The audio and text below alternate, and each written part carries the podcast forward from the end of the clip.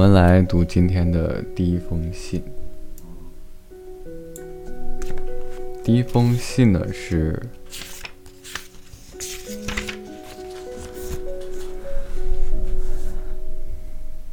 第一封信呢，写信人的名字叫做定时制的尤佳。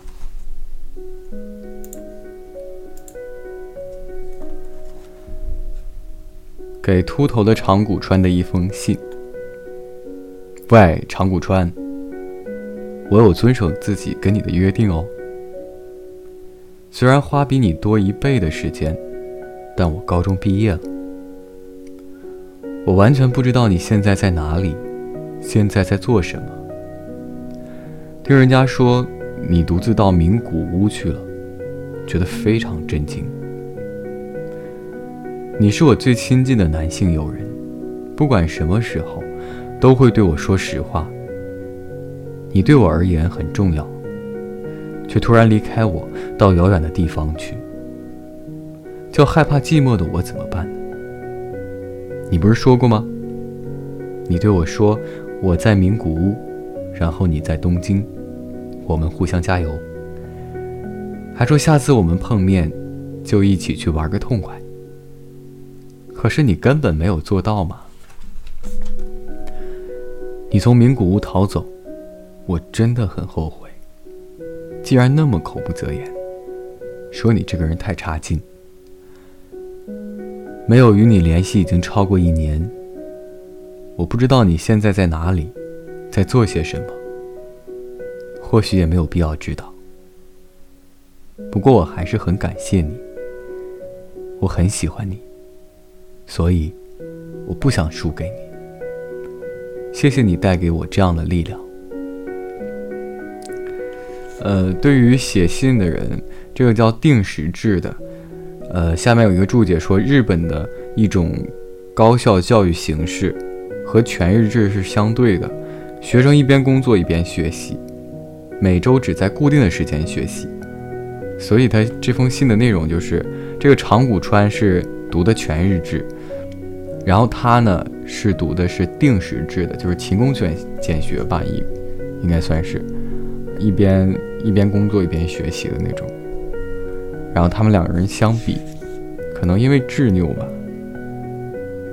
把那份喜欢给弄丢了。本来两个人是互相喜欢的。今天来读今天的第二封信，呃，写信人名名字叫做。山本卓弥。内容如下：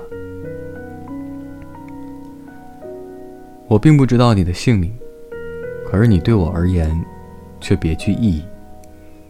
因为遇到你，我才了解喜欢上一个人是什么样的感觉。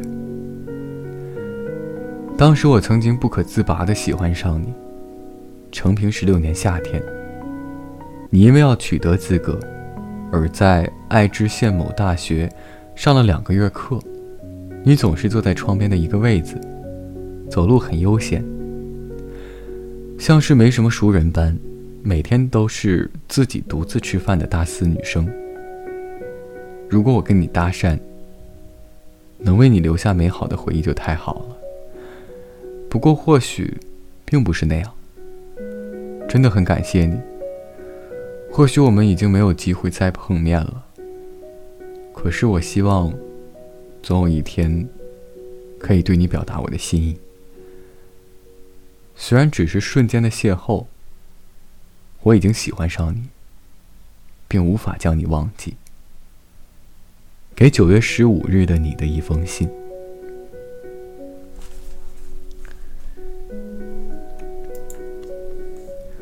这就是今天的。收不到的情书，送给听到的人。提前和各位说一声晚安，一夜好眠。让每个睡不着的夜晚，有一个能睡着的理由。每晚睡前，原谅所有的人和事。